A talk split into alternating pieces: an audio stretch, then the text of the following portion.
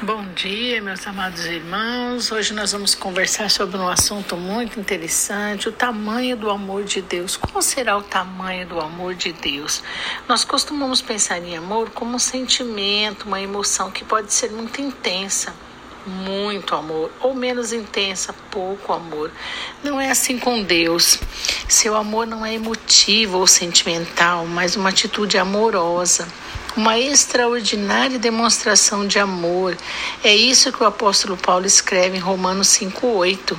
Deus prova o seu amor para conosco, em que Cristo morreu por nós, sendo nós ainda pecadores.